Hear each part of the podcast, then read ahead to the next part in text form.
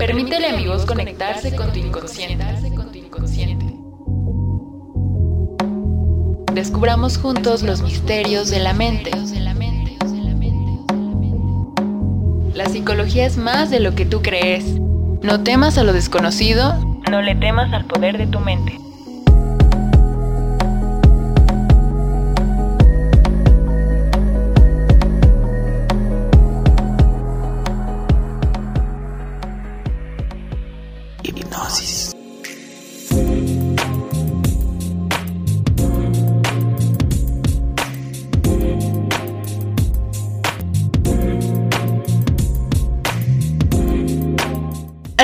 Te has lamentado por tu última relación de pareja? ¿O te has preguntado por qué tiendes a implicarte en el mismo tipo de relaciones? Bueno, déjame decirte que la manera de estar en una relación amorosa no se improvisa, no parte de un kilómetro cero. Según algunos teóricos del apego, nuestra manera de estar en las relaciones amorosas depende de nuestra experiencia, específicamente de la infancia, y a lo largo de toda nuestra vida, siendo especialmente importante la experiencia referida a la sexualidad, a los afectos de apego y a la amistad. Hola, yo soy Cristina Saldaña, bienvenido, bienvenida. Gracias por acompañarme una vez más en este episodio nuevo de Hipnosis. Si quieres saber más sobre este tema, te invito a que te quedes porque esto apenas comienza.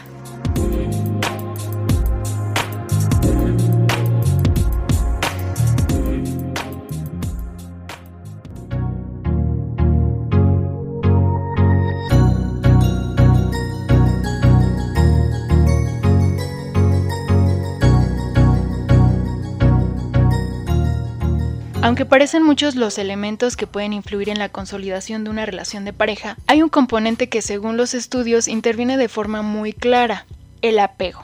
Existen diferentes estilos de apego que se experimentan para ser más precisos durante la infancia, con nuestras figuras paternas, con nuestra figura materna. Por ello, a continuación vamos a hablar sobre algunas teorías que hablan de la relación entre el apego y las relaciones de pareja. Antes de introducirnos a las teorías psicosociales del apego y las relaciones de pareja, es preciso comprender la función que tiene el apego en la experiencia humana. Si nos vamos a la teoría evolucionista, la emoción es una de las estrategias principales para adaptarnos al medio. Las emociones nos ayudan a sobrevivir, pues son como señales de alarma que el organismo recibe y que le permiten responder de forma rápida. Recuerda que de las emociones básicas, el miedo va a ser que tú huyas o pelees ante una amenaza externa. Esto sirve como mecanismo de defensa para cuidarte a ti mismo.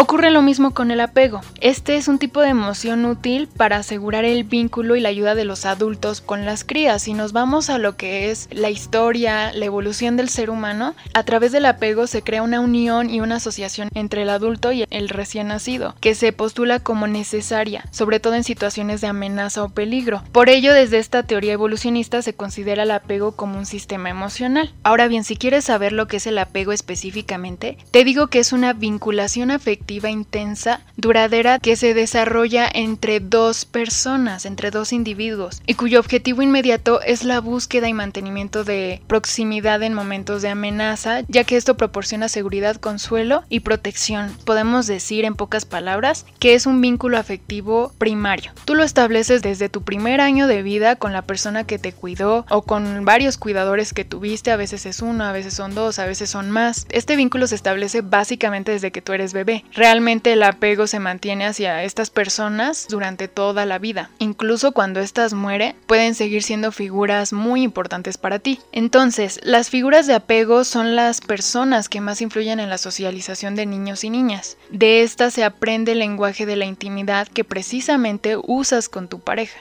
Ya que sabemos lo que es el apego, el vínculo que establezcas con tu papá o con tu mamá es el vínculo que vas a establecer usualmente con las relaciones que tengas más adelante, las relaciones amorosas, las relaciones de pareja. ¿Cuál es el objetivo de las relaciones de pareja? Así como el adulto cuida del niño para que sobreviva, estas relaciones, en estas relaciones va a existir el apego precisamente para eso, para sobrevivir. Se ha estudiado que esta consolidación de relaciones románticas, tú estando en la relación con tu pareja, tratas de asegurar no solo su supervivencia, sino también la tuya y continuar la existencia del genotipo, pero también te estoy diciendo que es un vínculo emocional. No es nada más proporcionarle alimento, no es nada más proporcionarle, podríamos decirle, una vida cómoda económicamente, sino también una vida estable emocionalmente cuando por ejemplo está la mamá con el niño y la mamá se da la vuelta y de pronto lo deja solo en los, en los juegos y demás, el niño empieza a llorar. Este es un miedo al abandono. Lo mismo pasa con la relación de pareja. Cuando tú ves alguna amenaza, entre comillas, exterior, externa a la relación, lo que tú empiezas a pensar y experimentar es un miedo al abandono. Dependiendo de cómo respondieron tus papás a estas llamadas de cuidado que tú tenías en la infancia, es como en la edad adulta vas a establecer diferentes tipos de relación de pareja. Vamos a pensar en las necesidades básicas, que es por ejemplo comer, dormir y demás. Cuando el niño tiene hambre llora. El bebé no te va a decir, oye mamá, ya tengo hambre. No. El bebé lo que va a hacer es externar que necesita satisfacer esa necesidad por medio del llanto. Así como el bebé dentro de la pareja tú quieres satisfacer otras necesidades. Esto ya va a depender de cada quien. ¿Por qué? Porque hay diferentes tipos de apego te hablo un poquito acerca de los antecedentes. John Bowley trabajó en instituciones con niños privados de la figura materna y esto lo condujo a formular lo que es la teoría del apego. Existen diferentes tipos de apego. El primero es el estilo seguro. Este tipo de apego se caracteriza porque el niño es capaz de explorar el mundo. Por ejemplo, puede llorar, pero si ve a la mamá de lejos se puede tranquilizar. Las personas con un estilo seguro de apego tienen más probabilidades de desarrollar relaciones que permitan identificar identificar sentimientos y emociones de preocupación y ansiedad en la pareja y en uno mismo. Y saben responder a esas necesidades. Por ejemplo, que hables con ella para descargar la ansiedad podría suponer un tipo de apego seguro. Hay otro tipo de apego que es el estilo evitativo. Esta persona no se apoya en nadie. El apego evitativo surge cuando la figura de apego del niño no responde prácticamente nunca a sus demandas de cuidado. Por ello, como los niños se han habituado a esto, no buscan a sus cuidadores a la hora de explorar el mundo, porque parecen nunca haber existido. ¿Cómo van a ser sus relaciones de pareja? Normalmente no van a atender las necesidades de ansiedad y de miedo como las del estilo seguro. Ojo, aquí muchas veces podemos interpretar a simple vista que puede ser un apego seguro porque, entre comillas, no necesita a nadie, es una persona independiente. Sin embargo, la diferencia o lo que podemos ver entre el apego seguro y el apego evitativo es que las personas con apego evitativo reprimen esas emociones. Las personas con apego seguro no lo hacen. Y por último, hay otro estilo de apego que es el estilo ambivalente o compulsivo. En este tipo, las figuras brindan conductas de cuidado a veces y a veces no. Es esta inseguridad lo que provoca que los niños no quieran explorar el mundo, porque desconocen si cuando pidan ayuda sus demandas van a ser respondidas o no. Este tipo de apego ambivalente da lugar a personas que no saben resolver sus problemas de forma autónoma. Son personas que dirigen mucho su atención a la ansiedad y al miedo y buscan de forma compulsiva esa atención y ayuda. Si nos vamos a cada tipo de apego nuevamente, podemos ver entonces que el apego seguro en los adultos se puede expresar de forma que estas personas desean vincularse con los demás, pero no son demasiado sensibles al rechazo como por ejemplo lo sería un estilo de apego ambivalente o compulsivo. También tienen buenas formas de comunicarse, simplemente expresan lo que quieren, escuchan tu punto de vista y procuran hacer que la relación funcione de un modo que sea aceptable para ambos. El hecho de que por ejemplo tu pareja te pueda abandonar o quiera acercarse mucho a ti y aumentar el grado de compromiso no te preocupa en exceso. Comunicas de forma eficaz y coherente tus necesidades y sentimientos y además eres bueno interpretando las señales que emite tu pareja y respondes a ellas adecuadamente. En cambio, cuando un adulto tiene un estilo de apego ambivalente, podemos encontrar en gran medida que tienden a ser autocríticos e inseguros consigo mismos. Estas personas con el estilo de apego ambivalente o compulsivo buscan la aprobación y la seguridad de los demás. Sin embargo, esto nunca alivia sus dudas. En sus relaciones, los sentimientos profundos de que serán rechazados les preocupan y no confían en los demás. De hecho, tienen patrones de apego preocupados a menudo porque se sienten desesperados y en automático asumen el papel del perseguidor en una relación.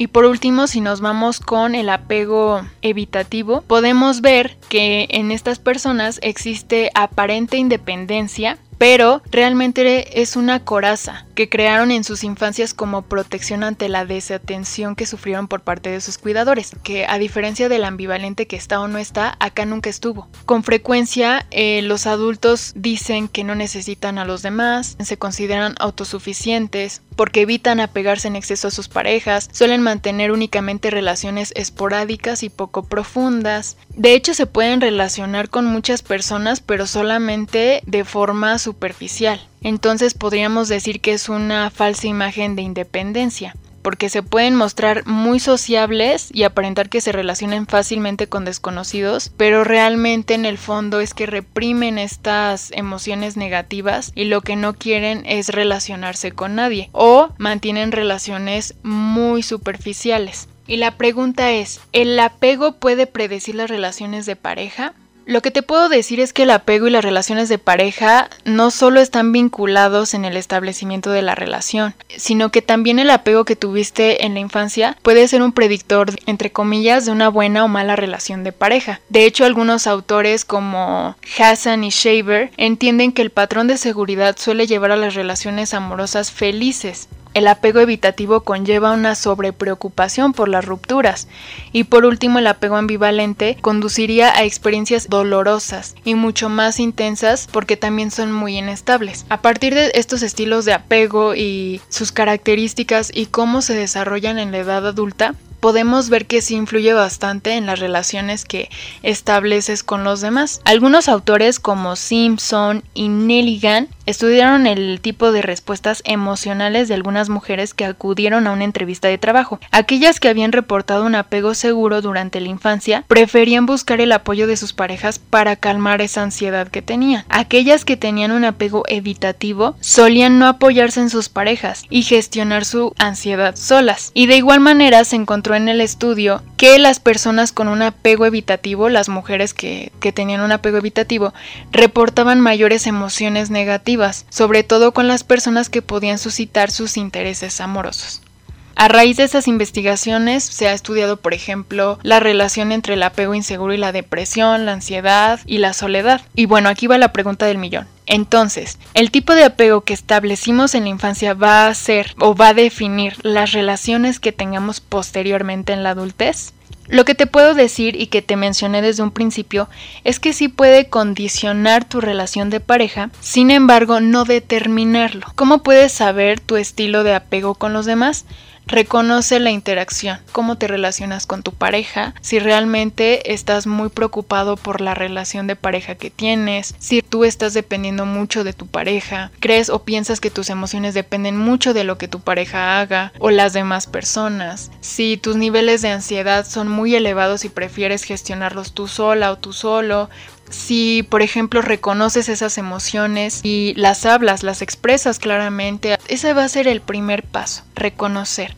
Yo te diría que lo primero que debes hacer es trabajar en ti, para poder potenciar ese crecimiento personal en cualquier área de tu vida. Y bueno, yo me despido sin antes desearte que estés de la mejor manera y nos vemos muy pronto en otro episodio de Hipnosis. Al micrófono se despide y te saluda Cristina Salaña.